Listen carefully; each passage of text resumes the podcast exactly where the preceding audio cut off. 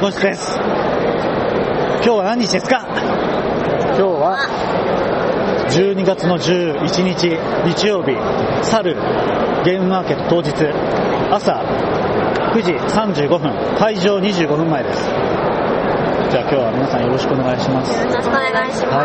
す。はいじゃあ一人ずつ一人ずつ紹介するとまずチャモさんおなじみの、はい、久々ですね久しぶりですはいで、コムさん。はい。はい、お久しぶりです。と、あと、前のまるちゃんのゲームを出した時に来ていただいた T 氏。T さん。はい。いいです。お久しぶりです。はい。久しぶりでございます。はい。まあ、一通り、えっ、ー、と、用意もして、で、あとゲームも広げて、っていうのもやって、落ち着いて、まあ、会場まで収録して待とうという流れになりました。どうですか皆さん、今のお気持ち。寒いですね。寒いですね。めっちゃ寒いです。寒いですね。っていうのもなんか、さっきのさっきまで、搬入とかでシャッターが全部開いてたんで、ここ自体も新しいとこなんか、ゲームマーケットでも新しく作られた感なのそんなことないなんか建物自体新築っぽい感じが、ね、しますね。確かそんな話を聞きました。うん。なんか以前も広かったけど、さらにまた今年も増えて、別館も使うようになったみたいな感じですね。場所は、オインクゲームズの近く。いや、いいとこですよ、場所は。人も来るし、あと私有ブースもこの通りに面してるんで、いろんな人に見てもらえると思うあと、回はコンポーネントをガチで作りました。はい。ありがとうございます。結構ね、今までに比べて、Twitter でも割と注目されてはいるので、人も来てくれると思います。結構あの、人によっては開幕で一番最初に並びますっていうくらいなので、今までと違って、人が走ってくる可能性があります。心してください。しておいてください。あと、今回ですね、実は、なんとあの、よだかレコードさんのリアル謎解きゲームのチェックポイント頼まれたんですよ。さっき結構人を聞いたと思うんですけど、まあ、何かっていうと、えっ、ー、と、野沢くん捨てですね、連絡が来て、うちのブースに A4 サイズのパネルが置かれることになったよっていう連絡が3日前に来たんですよ。で、皆さんはご存知ないと思うんですけど、ヨダカレコードさんっていうのは何者かっていうと、株式会社スタンプスっていう会社があるんですよ。そこが運営するリアル謎解きとか人狼とか、あと参加型のイベントの制作とか運営をやってるレーベルです。なので、企業さんです。実は。で、2014年のゲームマから、毎年新しい謎解きに出展していて、あの毎年新しい謎解きを出展していて、今年がその今年じゃない今回がその5回目もう5回目になります参加費はたったの500円ですでこそのゲームマーケットごとにリアルぞときなんでテーマがあって、まあ、TRPC っぽい感じなんですけれどもその今回のテーマっていうのがゲームマーケットの人狼っていうこのゲームマーケット会場一つの会場に例えてその中に人狼が出たそれを探し出して見つけて倒さないと俺ら全滅しちゃうみたいな内容らしいですでこのリアル謎解きなんですけどあの多分皆さんが想像してる以上に超人気なんですよこのリアル謎解きって前回も前回やったそのリアル謎解きのイベントがクトゥルフ神話をテーマにしたリアル謎解きだったんですけど、まあ、塚川さんはもちろんご存知ですよね、はい、クトゥルフにはもう精通してる精通ってことじゃないですけど、はいまあ、ちょこちょこやります、はい、でその時の参加者が1000人超えたらしいんですよでこの謎解きをやるためにゲームマーケットに来るって人もいるくらい人気らしいですでただこっからが本題なんですけど、実はこのリアル謎解きゲームっていうのが、あまりにも人気すぎて、前回苦情が出たんですよ。どういう苦情かっていうと、あの、うちにも設置される予定のチェックポイントってあったじゃないですか。前回それの前に人が並んで、列がすごいことになったらしいんですよ。で、それによって、なんかその、他の人の迷惑になったりとか、他の人のブースに行きづらくなっちゃったりっていう苦情があったらしいんですよ。と他にもですね、一応これは苦情ってわけじゃなくて、僕が twitter の中で、このリアル謎解きに対してなんかネガティブな意見をエゴサかけた結果なんですけど、例えばそのリアル謎解きゲームのプレイ時間に、あ遊ぶのに時間を取られて、他のゲームが買いに行けなかったりだとか、あとは私有する余裕がなかったっていう意見も見かけました。まあ今言った通り、僕自身、まあ、そのリアル謎解きゲームに参加したことがないので、今言ったのはあくまでネットの情報です。まあ、ただ、前回は、そのチェックポイントの前で、サイコロを振れとか、そういうのがあったらしいんですよ。それで時間かかって列ができちゃったみたいな。で、今回はその反省なのか、まあ、ただ見ていくだけだとか、あとはその、参加者の定員を600人に絞ったらしいです。前回は1000人以上いたんです前、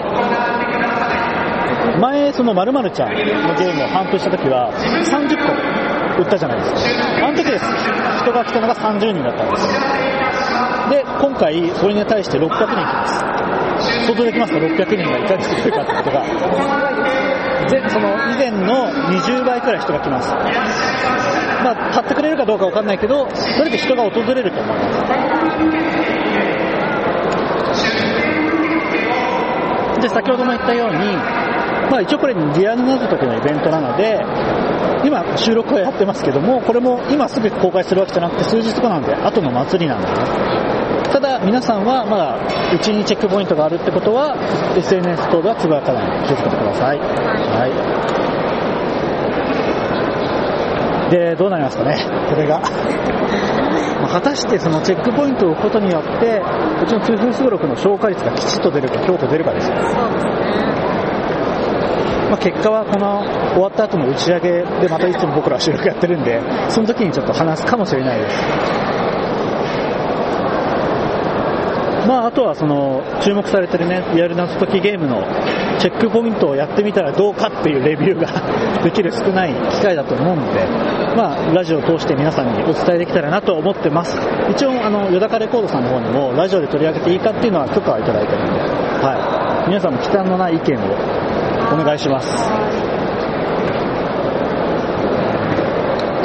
ただね、一個ムカついた話していいですか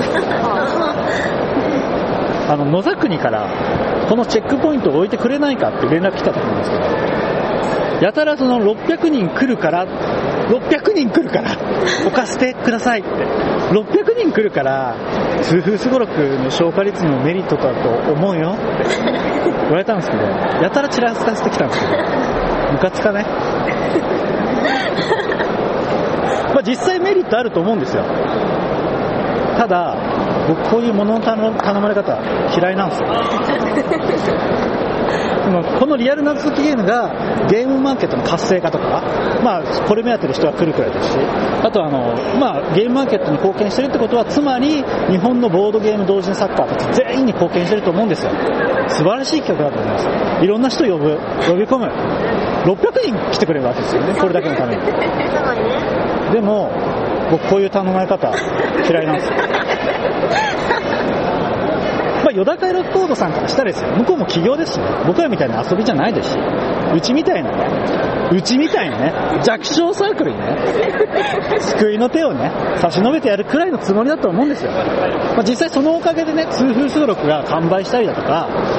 今後再販した時にね、その SNS で例えばその通風すごろくだってっていう意見が増えて、これを再販した時にまた買っててくれる人が増えるってこともあり得ると思うんですよでもね僕こういうものの考え方嫌いなんですよダイエットになるからちょっと駅までお使い行ってきてとかこれこの仕事絶対君の将来役に立つから手伝ってとか僕そういうものの考え方嫌いなんですよ別にこっちとしてはね、あの、あの A4 のパネル1枚置くなんてなんともないですよね。だってあそこに貼るだけですからね。まあ、メリットがなくたって、全然受けてあげた話なんですよね。いや、置くだけなら全然構わないですよって話なんですけど、なんかそういう頼まれ方をされちゃうと、なんかその600人のワードに飛びついた、僕が浅ましい男っていうレッテルを自動的に貼られてしまいますよね。過 ぎだと思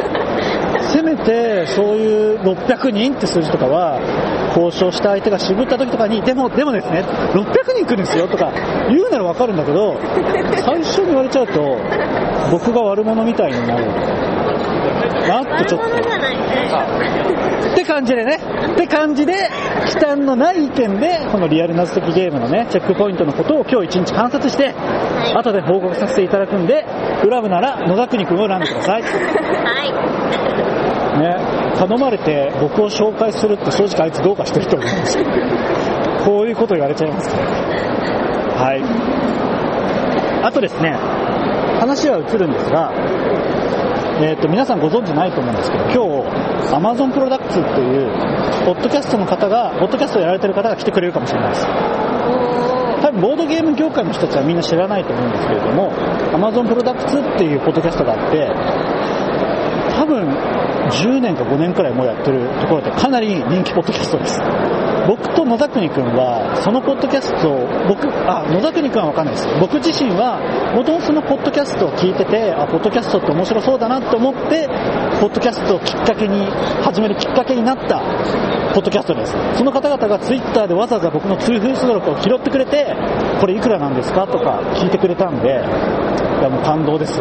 一周回ってついにここまで来たか。もう続けてもう3年とかなるけど、ここまで来たかって思いましたよ。ただ、野田国君言ったんですよ。あ、俺がリツイートしたおかげだわ。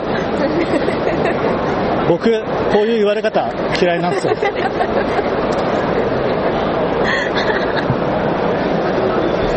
はい。まあまあ、アマプロ来てくれるしね。今日はもうウキウキですよ。来てくれないかもしれないですけどね。はい。楽しみにしてます。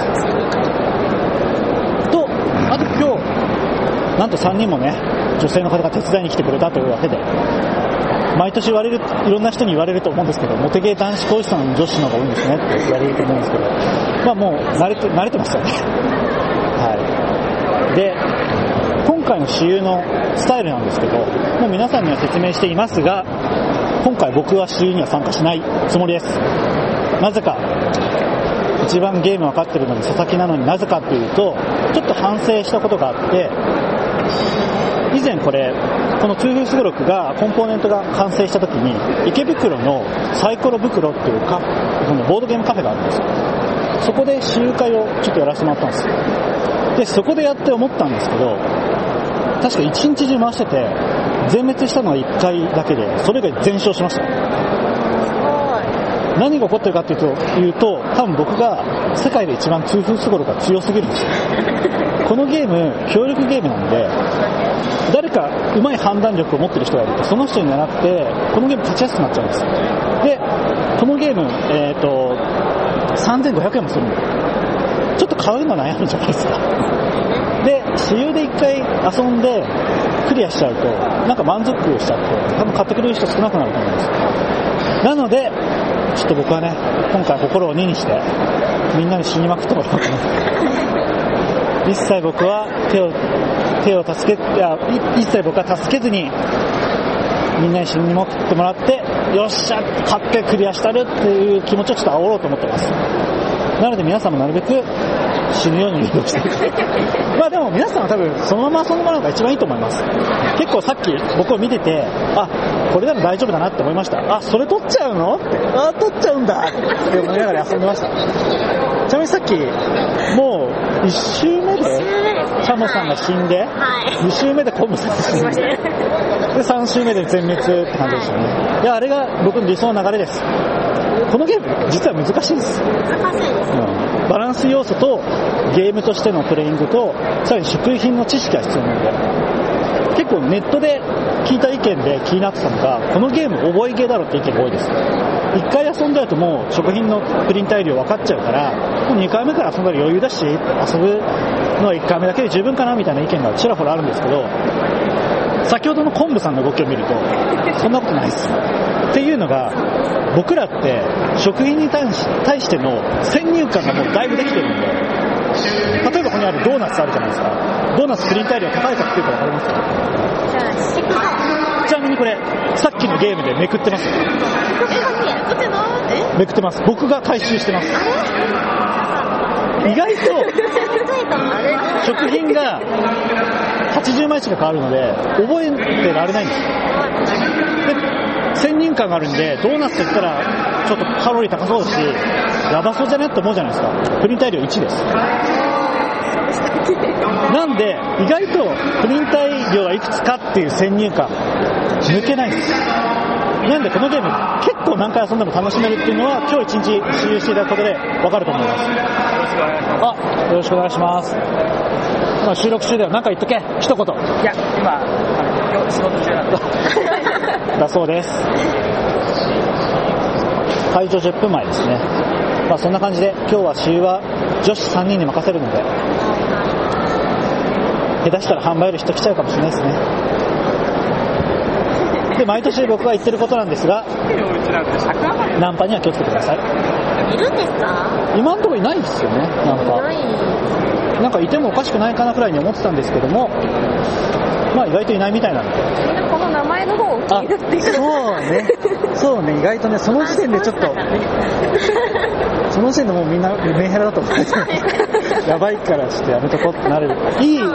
いい効果があったかもしれないです。この名前に。はい。あ、あと10分繋げなきゃいけないですね。毎年、その、始まりますに合わせなきゃいけないので。なんか感想とかありますここまで来て。私、前回が、あの、まるまるちゃんのあれあ、はいはい、会場自体も規模が大きくなってるのもあるんゲーム自体も、前爪楊枝でそう ハッピーです爪楊枝だったのが今こんなコンポーネント立派になってすげえっていうの最高の成長ありがとうございます僕だって本気出せば今回できるんですよ今回めっちゃ可愛いありがとうございますもう大変80枚書くんだよこれ、うんいやもう、ね、とにかく使い回しを駆使したりとか、いろいろ工夫しましたよ。簡単に書いて可愛く見れるように。なんか色合いもいいですよね。ありがとうございます。作品の時より。個人的には、臨体がどうっていうよりも、めくったその裏のフレーバーがどう書いてあるのか気になってそう言ってもらえたら嬉しいです。結構そこは頑張ったので。正直そこは一番頑張ったんですよ。ネットサーフィンでいかに通常調べたか。とめくってこうプリン体でもちょっとクスッときて笑ってるとそんなにショックではない、うん、あやばいんですけど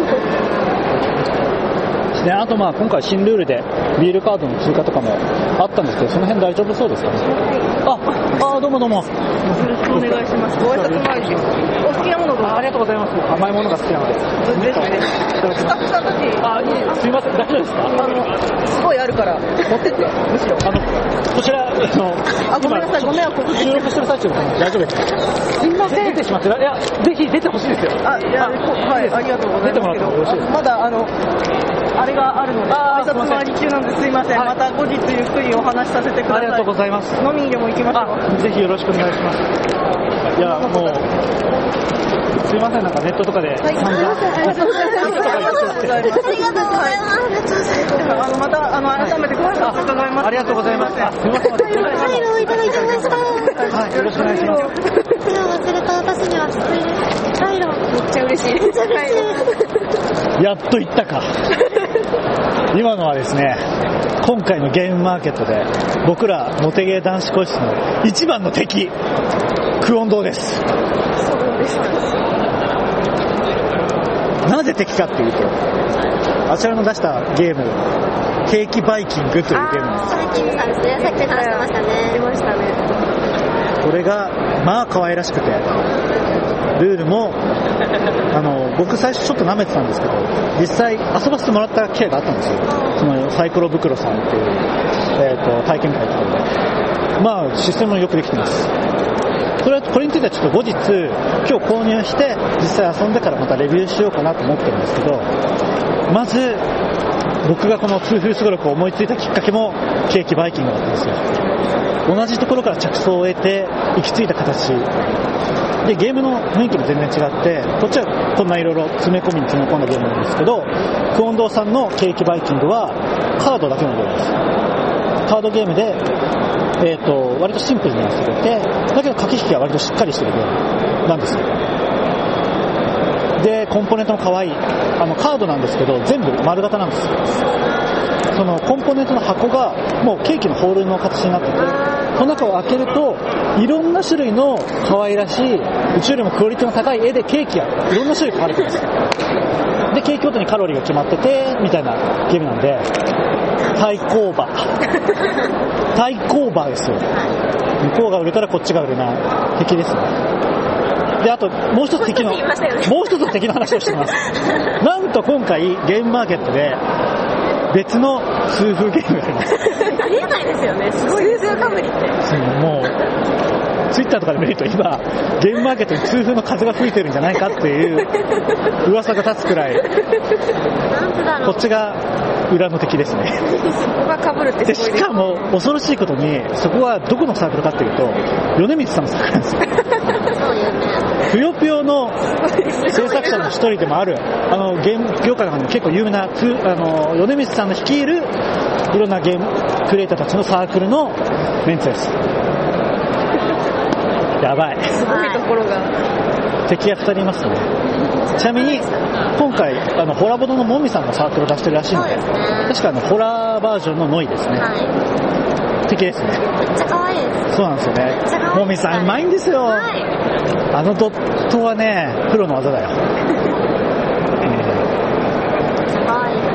あれはドット絵勉強してる人も買った方がいいレベルのプロの技ですね。すごい方が絵描いてるってたから。すごい方に絵を描いてもらって、手に貸したっていう形、ね、完全限定生産ですもみさんがすごい人っていう人って結構、結構どころか、うん、めっちゃすごいんだと思う。やばい人 あ、そう考えてほしいな。そっか。オリジナルルールも3つ入ってるから、全然遊び感覚違くて。あの欲しいんだけど買いたくない どんだけ敵視してるんですかもみさんをさあでもね今回もみさんなんと真っ先に一ちに並べに行って買ってきてくれるらしいのでね言ってました昨日はいまあ敵ですけどね敵ですけど、はい、今回の現場には敵が3人いますクオンドーさんあとは米光さんとこのトゥトゥーフートゥーフーピーポーってゲーム。あとはホラボドもみさんの、もみさんじゃないか、ホラボドのえっ、ー、と、ノイホラー版みたいな。まあ、あっちは売れるでしょ。もうあっちはいいよ。このね、わざわざこう、名前読み上げて、敵とか言っときながら、ちょっとでも交換できたらなっていう善意はあるんだけど、実は。いいよ売れるのか ドラムが売れるのうん、あっちはいいよ。こんなこんなで、あと、ゲームマーケット開始まで3分ですね。あと、ちゃんと伝えるの忘れてました。あの、クロンドさんから差し入れをいただいてしまいました。いただきました。そうこういう気遣いも必要になってくるんだな。さがです今までってさ、弱小すぎてさ、誰にも相手してもらえなかったら、こういう気遣い次からは差し入れ的なのよね。あの、この通風小録今回搬入したじゃないですか。の U パックで集荷に呼んでもらっておじさんに頼んでわざわざ取りにも来てもらったんですけどその人には差し入れ入れたんですけど、ね、ここで忘れるおじさんへの優しさを見せたんだそう集荷ってどうやんだろうって調べた時にツイッターとかで集荷のおじさんたちがひどい悪いをされてるのが 辛くてみんなピリピリしてるからさ、ね、来るのが遅いとか時間通り来ねえとかそういう気遣いできたんだけどまさかここでねできないとね、気をつけなきゃなと思いました。あと何か言うことあったかな疲れたな。あ、その差し入れ、チョコレートと、あと北海道ですね。はい、そうですね。てか僕が持ってくるべきですよね、北海道。まさかここまで寒いとは思わなかったです。今までこんな寒くなかったですよね。秋はちゃんと秋にやってたんですけど。あ、あそっか。ガチ冬だもんね。冬っていうのも多分。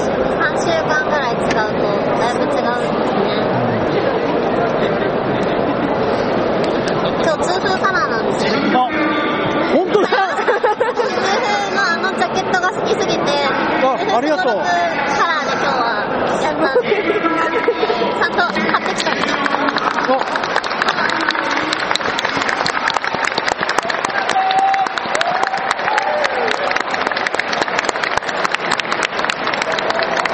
けで始まりましたモさんありがとうございますなな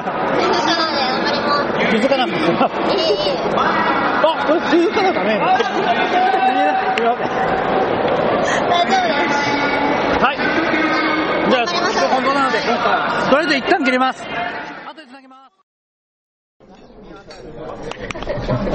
お疲れ様です。お疲れ様です。今、ゲー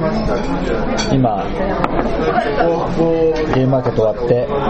打ち上げで飲んでるところです。まあちょっとあんまりうるさくできないので、聞き取りづらいかもしれないですが、まあ一応報告しておきましょうね。数風すごく完売できませんでした。ラン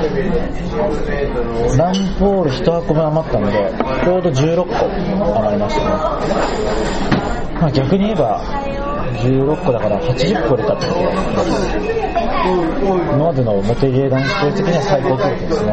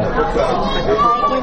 そうですね。なんかでもやっぱ主流はね、人多かったじゃあ疲れました。空っぽになることなかったからね。まあね、人がね、常に入って。ありがたい限り。閉まるギリギリにもまだいました最後も買ってくれたみたいですね。まあ、あと後日報告しますけど、ちょっといろんな知り合いの方も来てくれて、ツイッターとかだけでつながってた人とかも来てくれたりとかして、よかったっすよ。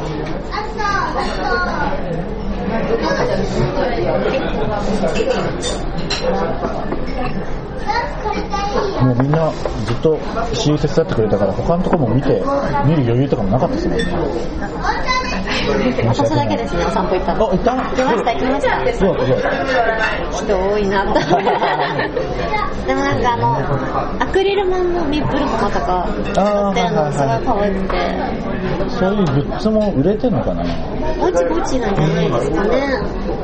なんか、私有持ってるお客さんに、なんか何買いましたって言って見せてもらって、なんかおすすめのないですかとか勝手に情報収集してて。ねえ、ポッドキャスターっぽい。んないろいろ教えてくれました、えー、そう嬉しそうにこれ8000円したんですよって見せてくれる人がいて、えー、やばいこれ高いですねこの床でやりますかとか言いながら話してました、そっかゲームマーケット1日短くなったってことじゃないよくなんかさそのなんだろう今こゲームマーケットでみんなが出してるものが売れなくなってくる問題でさなんかそれだけ聞くと作る人の方が買う人より増えちゃったしたって印象があるけど単純に日にちが足りないんじゃない見て回りきれないうん、お客さんとして入っても朝から晩までいても週なんかやってたら全部見れないですよね、うん、今日は一部しか見ないって決めていかないともう無理ですよねゲームマーケット2日間かな開催要検討してもらわないとねぐらい開催してちょうどいいかなってますあと下手したらその好きな人のジャンルを分けるためにさその会場は狭くなってもいいから2日に分けるのはもしかしたら効果的かもしれない、こういうゲームの種類の日みたいなそうそうそうそのサークルによっては並ぶ時間が長くて他のが見れないってこともあるかもしれないからどんどん会場が広くなっていくんでなんとなくあの辺はああいうもの売ってそうっていう目星がもう止まってなっそうだねあの風船は良かったけどね風船分かりやすかったそうそう風船が目印になってて例えば僕最後にその郵便 U パックで送る時にどこ行ったらいいか分かんないから発表の人に「どこですか?」って聞いたら「あの黄色の風船の下です」って一瞬で分かったもんねあの辺はさすがだなと思ったなんかさすがアークライトだけあるっていうユーザーインターフェースあと一応その3人は知らないと思うから報告だけど例のあのリアル謎解きゲームがあったじゃないですかであれを11時半から貼り始めたらやっぱり人がバンバン来るようになったんだけどあのちょうど貼った位置がさテーブルの縁の部分に貼って真ん中に貼ったので分かりやすくするためにみんなね僕の股間に向けてカメラを向けてるみんななんかしかもやっぱり急いでるからさあっサ来た、来たはいはい。そう、その、僕の股間が、出来立てに写真を撮られる事案が発生したんですが、なんかもうみんな事務的になってるから、多分うちの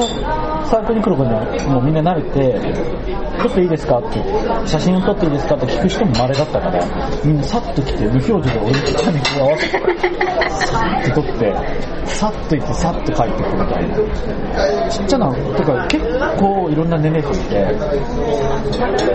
どうも。子供も意外と多くてさ、子供とかもなんか、タカタって来た来たと思ったら僕の股間をカシャッと取って、どっか行くみたいな。美味しそうだね。節みたい。あれプリターそうだね。あれはやないから。勉強したよ。あ、と取ろうか。あ、いや、私が取りあ、いいよ。これ渡せあ、そうだね。なんかでも、私有の方にも、すごい、人狼の話いっぱい来て、みんなすごい必死でこうやって見てるから。どこですかどこですかみたいな。言われない、言われない声かけないで、みんな一生懸命。ファイルを持ってたんで、あ、そうそうそう。あ、人狼ですかって言って、あの、おですかって、あっするみたいなことに、うん、あっちも家が26くらいですからずってたなんかうちのなんかチェックポイントのヒントは逆さの文字にだだったみたいでみんななんか首をかしげながら見てた字を逆さまにして読むみたいな多分やったかねそれでなんか首を逆さにして僕の股間をやっぱり見てなんだろう僕の股間を見ながらメモしてる人がいたからどんだけ僕の股そんなに人気だったんだねって。でもリアル謎解きゲームは時間との戦いなんで、うん、そうなっちゃうよね。さすなおさらあれがあったら、あれをやに来てる人、いに来てる人ではないから、うん、ちょっと違うんだろう。ちょっと違う人たちだったね。あれをやりつつボドゲ買いたいって人は多分ないんで、うん、すごい、なんかイ持ったりしためっちゃ気になる、えとか言って言いながら、時間と戦ってた。そうそう、意外と興味を持ってくれる人はいたりとか、でも大抵の人はね、もう、その、うちのサークルなんかでもそのチェックポイントの文字しか見てなかったね。もし時間的余裕があったら、うん、一つついでにサークル見たいとかもあったのかもしれないですけど、終わった後とかその前んかで見てくれてた人はいたんじゃないかな。一応、確かその、謎解きをやりながらも買ってくれた人は数人いたかな。あ、たんだ。そういう意味では、ちょっと感謝感謝ですよ。てあんな文句言ってたけどそうそうそう六百人中二人くらい買ってくれた まあ少うの効果あったかな多分一番集客効果があったのは積んであるブロックたちがみんなを呼び寄せてくれてそうなんだようちもサークルに来たらとりあえず CM 見てくれって言ったかな高くなると人が集まる、うん終盤はすごいみんなで、なんかみんなに見守ってましたよね。やっぱり、2つを飲んで見守るってああいうことなのそう。いざ無言なのもすごいし、やばいやばいとか一緒に言ってるお客さんとか、プレイしてない人でいたりして、なかなか面白いな。今日、登録、初めて遊んで前から、塚川さんとチャマさん。前回ちょっとやった。お願いします。えー、ブロッコリーのベペロンチーノと、はい。クリスピージンジャーチキンです。お待たせいたしました。どうも。スペイジンジャーチキンが美味しそうだね。いや、ん意外と早かったね。そんな弱くないよ、と思っ頑張ってる私今日初めてで、本当楽しかったありがとう。面白かったです。さん、塚川さんはプランナーだからね。専門家の意見が聞けて嬉しい 学生ですかあとなんか、まるまるちゃんのやつは置いてないんですかって言われて衝撃だった。あれを覚えてる人がいたとは思う。んビューしてくれてるのも効果があるんじゃないかなとか。ちょっと忘れた頃にやってくれてそうそうそうそう。もしかし、意外と半端な結果に終わったわ改めて考えると全く売れないか一瞬で売れるかどっちかって言ったら微妙に残ったっていうねそうそうお客さん来たよね。ねなんかね、ツイッターとかだと割と売り切れる前提で話されてたもんだからさ、めっちゃ僕もなんか天狗になってて、どうせ売り切れんだろうみたいな。もう初めてあれを読んだもん、あの、そのゲームマーケットの手引きにある行列の整理、整理の仕方。ここも、そうそうそう、行列のさばき方も載ってて、ここも読んどかなきゃなって思ったけどね、列はできなかったね。さすがに。と時間が長かったりしたら、下、なんか、私有がフル回転だったんで、あれがもうちょっと人が多く回ってたら、もうちょっと人が来てくれたかもです。いや2つやりたかった。できる2つやりたかった。りないなと思って、うん。なんか僕のちょっと宣伝が弱かったですね。改めて。そうかな。ゲームマーケットの公式の方には書き込んでなかったんで、ツイッターだけでやってて。でもすごい写真撮ってる人がいて、やっぱ、うん、SNS 映えするなって思って。うん。うん。遊ばないで写真だけ撮ってっていいですかって感じなそれも嬉しいモテゲーの条件を満たしてる感あるなんか野田国が一回来てくれた時にちらっと話してくれたけどなんだっけボードゲーゲームマーケットに提出したのを体験できるコーナーというのがあってそこでも結構人気だったみたい3番目くらいって言ったから相当じゃんもっと売れていいと思うひどいよ広すぎて作するのも大変っていうのもかもしれないサゲをってる場所を見つけられないよね、うん、部屋で見つけられなんか囲ってたの多分レゲ男子更衣室っていうのが見えてないと思うで、今回もあの名前で反応してる人はいなかったさすがに慎重しんだね、うん、それよりもあのんであるタワーの方に、シャバさんの持ってたあの箱の通風すごろくってあれ見て箱見てもなんか歩いてる人が通りすがりにズズズってなっちゃうんかブースの近くから常に痛風って単語が聞こえるみたいなそんな感じで面白かったです初対面の人たちがこう4人で一緒に歩いたときに「えズー持ちですか?」っていう挨拶から始まって「ズズ持ちいたらなんかその人有利ですよね」みたいな話を私たちがしてたから初めての挨拶それから始まってみたいなちょっと面白かったったんだよ。強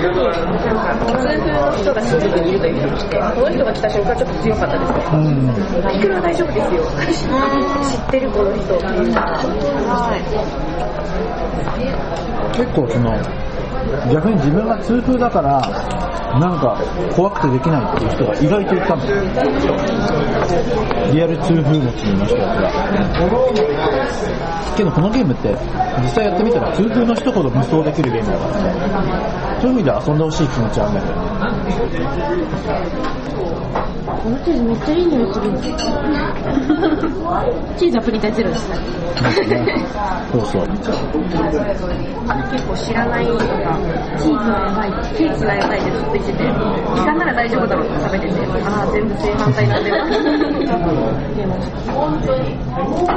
でもやっぱ嬉しいのがこのゲームそのツーブスゴロって覚えゲーの反面があるから一回やったらもう満足とか間を空けて遊ぶ必要があるかもっていう件もちらほら聞いたから